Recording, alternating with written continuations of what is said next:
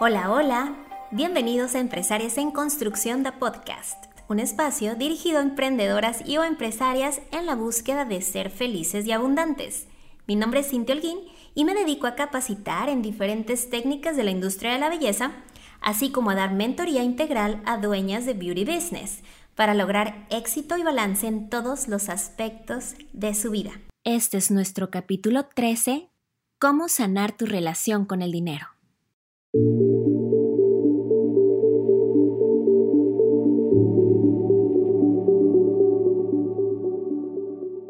Hola chiquilla, ¿cómo estás? Hoy es martes, sí, martes de Empresarias en Construcción da Podcast. Muchísimas gracias por estar aquí cada semana porque este es un compromiso contigo, pero conmigo también. Así que espero que hayan tenido una excelente semana y que puras cosas buenas vengan a tu vida. Y bueno, para las que me siguen en el canal de YouTube, Browse Couple, o que me siguen en Instagram, Cynthia Browse, pues seguramente saben todos los chismes que han pasado esta semana. Por ejemplo, que Andy y yo estamos muy contentos de finalmente haber podido comprar el hogar de nuestros sueños. ¿Y por qué te platico esto? Porque de aquí, de aquí nace el tema de esta semana. Y es que les compartí toda la historia de por qué queríamos esa casa, cómo es la casa. Por cierto, les voy a grabar un home tour para el canal de YouTube. Y pues como ya saben, yo siempre bien contenta compartiéndoles mi día a día en las historias de Insta. Y bueno, recibí muchísimos mensajes, muchísimos mensajes bien bonitos, felicitándonos, agradeciéndonos por motivarlas, por contarles la historia, porque hay una historia detrás. Bueno, ya se las platiqué por otras vías, así que no se las voy a volver a platicar por aquí. Pero, así como recibí comentarios bonitos, recibí comentarios extraños.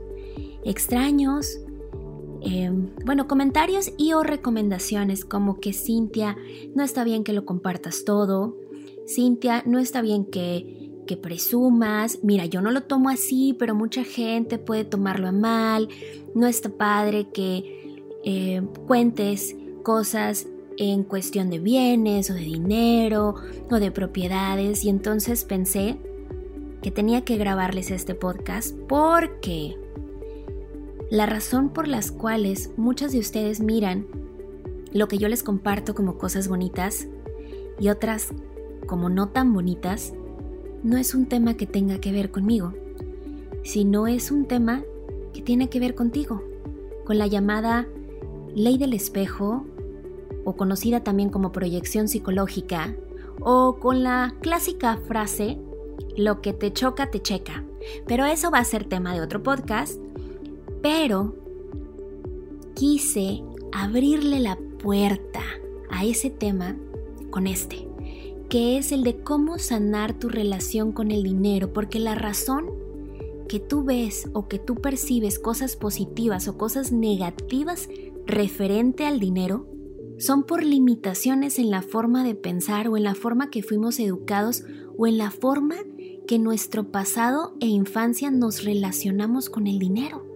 El dinero no tiene vida propia, no tiene personalidad propia. El dinero simplemente es una herramienta, pero nosotros ya tenemos prejuicios basados en nuestras experiencias anteriores sobre él, sobre que si es malo, sobre que si es bueno. Y quiero decirles que esto se los comparto desde mi experiencia y hablo sobre mi caso. Lo que te choca, te checa. Entonces, tú sabrás si te vas a si te vas a proyectar con esto, ya sea de una manera positiva o te vas a proyectar de una manera negativa, pero siempre les comparto con mucho respeto y desde mi experiencia, desde mi perspectiva y desde lo que yo he vivido. Y yo debo confesarles que yo hablaba bajito cuando hablaba de dinero. El simplemente pronunciar la palabra dinero, dólares, millones me molestaba, porque en mi vida la palabra dinero no estaba asociado con felicidad. La palabra dinero o el tema de dinero yo lo asociaba con situaciones frustrantes, con casos malos, con pleitos, con necesidad La programación que yo tengo desde mi infancia es ver a mis padres preocupados por el tema de dinero y por siempre escuchar comentarios a mi alrededor de que la gente que tenía dinero era mala, que no era bueno ser ambicioso, que el dinero no rendía, que sin el dinero el mundo fuera mejor, que la única manera de conseguir dinero o era acostándote con un narco o consiguiéndote un sugar daddy. Quizá en tu casa las opiniones de dinero eran distintas, pero repito, yo hablo desde la mía.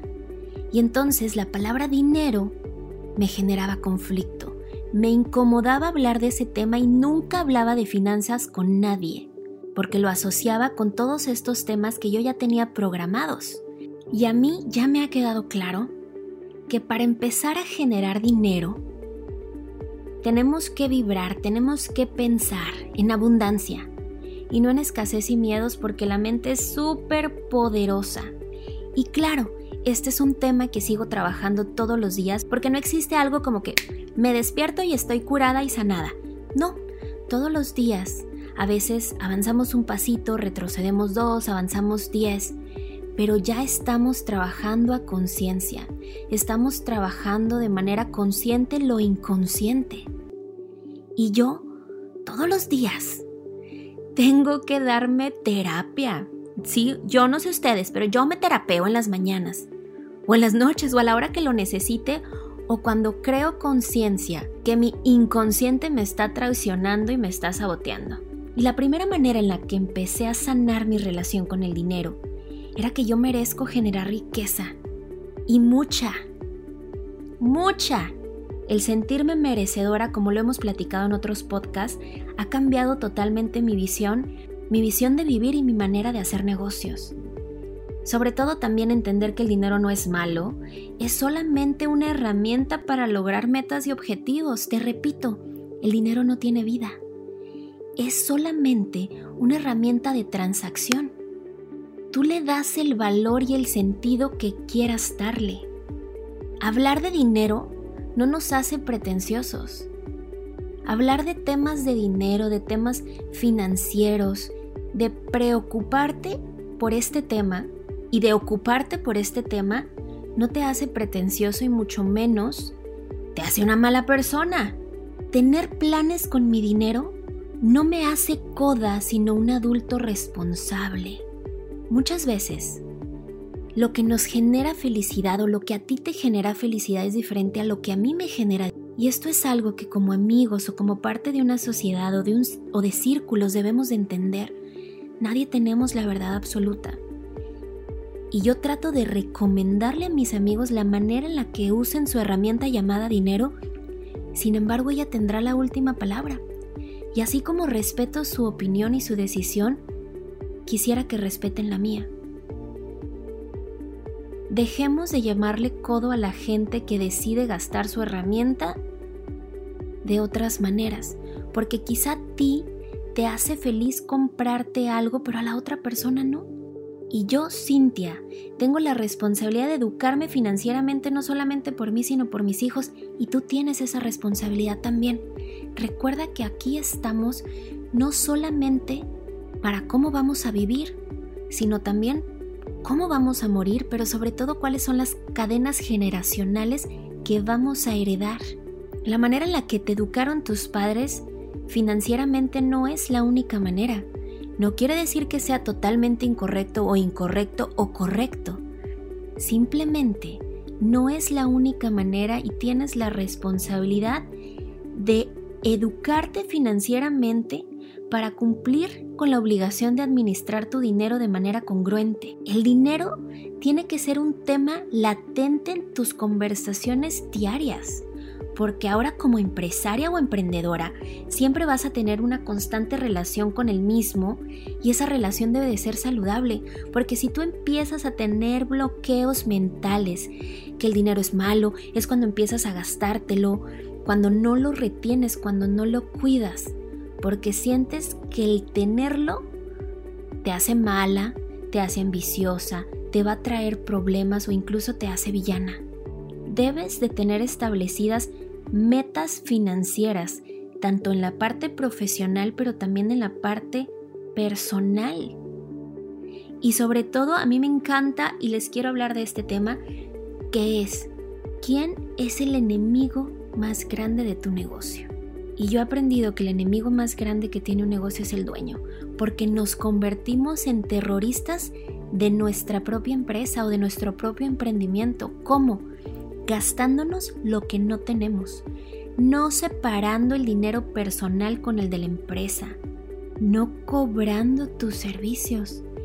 Y este es un tema en el que yo batallo mucho, pero es importante que entiendamos que el dinero es la herramienta que necesita tu empresa para seguir existiendo y que la única manera de tener dinero es cobrando por tus servicios o por tus productos.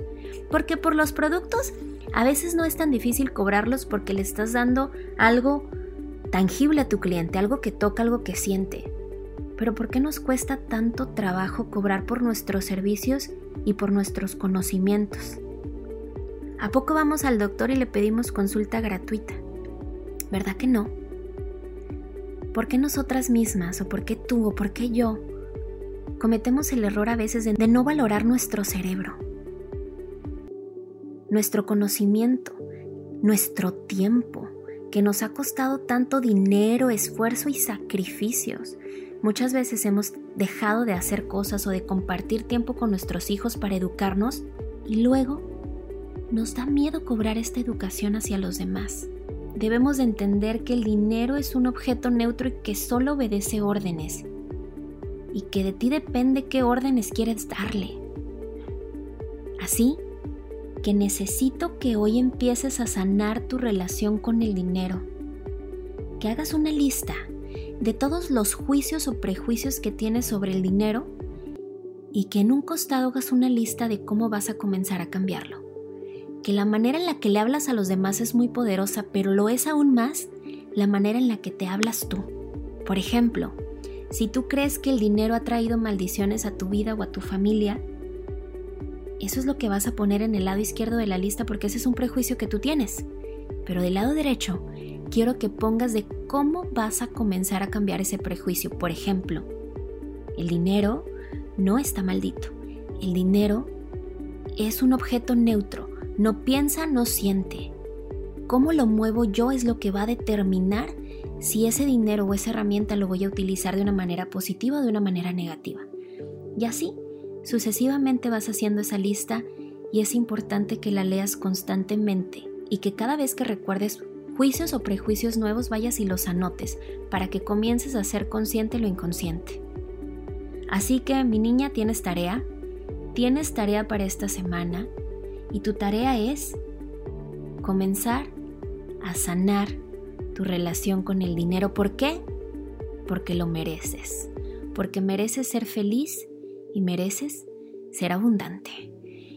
Y así que nos vemos la siguiente semana con un tema nuevo que me tienen que ayudar a escogerlo en las encuestas de Instagram, así que las espero por allá. Y de nuevo, Muchísimas gracias.